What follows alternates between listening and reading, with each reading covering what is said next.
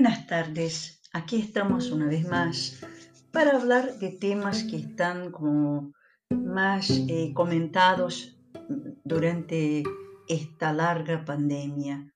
Hoy les voy a hablar un poco de una clase que di hace como dos semanas a mis alumnos, hablando de los obstáculos, de las dificultades que vemos en nuestros caminos, que nos frenan, que nos paralizan que nos hacen quejosos y que dejamos de evolucionar mientras estamos eh, queriendo que alguien en el exterior, alguien que no sea nosotros, nos saque el tema, nos saque el problema, nos saque el obstáculo para que podamos seguir, entre comillas, en nuestra zona de confort, eh, en nuestra costumbre, para que nuestra vida siga lo mismo.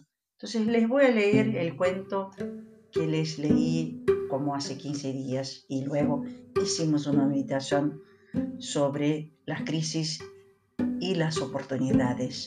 Bueno, el cuento eh, dice así.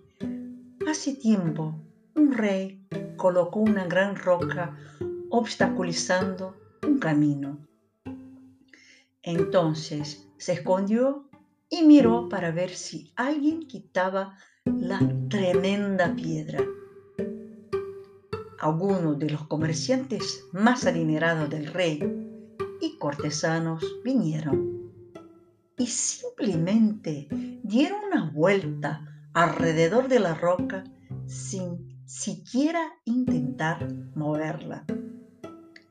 Muchos culparon al rey ruidosamente de no mantener los caminos despejados, pero ninguno hizo algo para sacar la piedra grande del camino.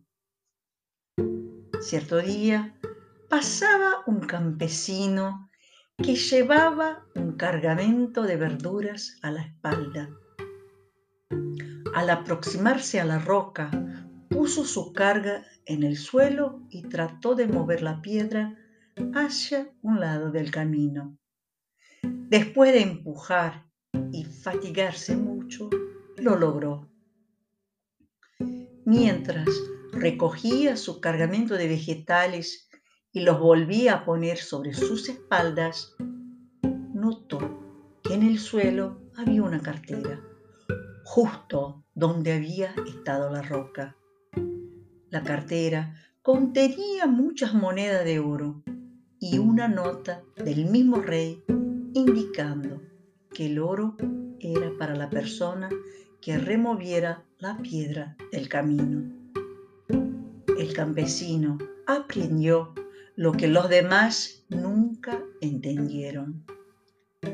Cada obstáculo en nuestro camino nos brinda una oportunidad para mejorar. Cada crisis en nuestra vida nos brinda una oportunidad de cambio, de evolución. Eh, esto es un cuento, es un cuento anónimo que está en todas las redes, pueden buscar en videos, en YouTube, en Google, está en todos lados. Y, y habla justamente eh, de esta forma que tenemos de echarle la culpa a los demás, de frenarnos ante un obstáculo, de frenarnos ante una crisis, como si las cosas tuvieran que pasar de la forma que a nosotros nos gusta. Y dejamos de evolucionar. Al querer que las cosas sigan siempre de la misma forma, dejamos de evolucionar. Al querer estar siempre en nuestra zona de confort, dejamos de evolucionar. Al querer controlar las cosas, dejamos de evolucionar. ¿Pero por qué dejamos de evolucionar? Porque estamos utilizando la misma mente que, que hizo eh, estas fórmulas, que hizo, que creyó que esto era lo correcto, que creyó que esta es la forma correcta. Estamos como nuestra mente está enyesada, nuestras acciones también están enyesadas. No estamos evolucionando, no estamos moviéndonos, no estamos desafiándonos, no estamos descubriendo nuestro poder personal. Y es más, estamos alejándonos de nosotros mismos y dependiendo de cualquiera, de otro cualquiera, sea quien sea, para sacarnos de nuestras crisis. Eh, cada crisis eh, antecede a un cambio inminente, en el cual lo resistimos por algún motivo. El reconocimiento de una crisis es una señal de que algo está en movimiento y consecuentemente nos impulsa a acompañar, adaptar o transformar una situación. Las crisis pueden ser vistas como oportunidades de mejorar alguna situación en nuestra vida e incluso a nosotros mismos, principalmente a nosotros mismos. Una chance de reinventarnos. Podemos aprovechar para evaluar muchas cosas y crear nuevas. Cuando una crisis se vuelve una oportunidad, cuando percibimos otras posibilidades, cuando entendemos que este camino ya no está, cuando podemos visualizar otras direcciones, cuando tenemos conciencia de nuestra forma de pensar, sentir y actuar. Si todas estas formas están alineadas, juntas apuntan una misma dirección. Reaccionamos de forma positiva y las crisis van a convertirse en una meta, un objetivo, una oportunidad de concretar algo, de transformar algo, de reinventarnos. Pero cuando una crisis se vuelve un sufrimiento, cuando tenemos un inconsciente actuando sobre nuestros pensamientos, sentimientos o actitudes. O sea, estamos sin autoconocimiento. Si los tres tiempos, pensamientos, sentimientos y actitudes no están alineados, entonces no hay fuerza, porque no hay como no está juntos, no hay rumbo, no hay meta a alcanzar. Puede que estemos apegados a antiguas formas de pensar, costumbres, o apegados a un pasado, o aún inconscientes de que tenemos miedo a una situación nueva.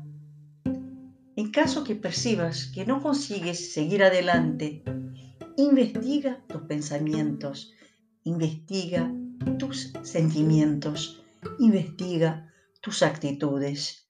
Seguramente hay un inconsciente actuando sobre uno de ellos.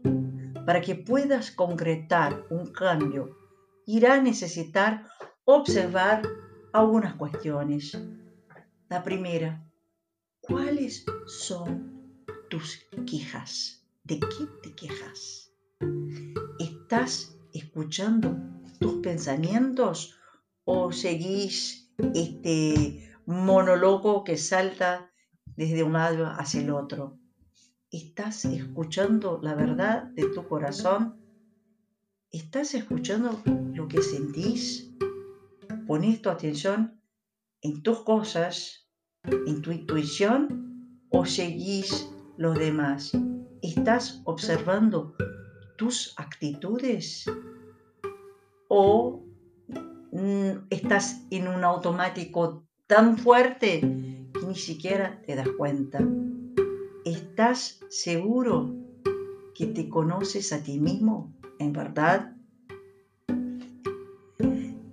Si en nuestros pensamientos hay la palabra difícil, esto es un punto a ser estudiado e investigado. ¿Cuáles son las excusas que ponéis para que no hagas cambios? ¿Cuáles son las excusas que utilizas para mantener esta roca en el camino?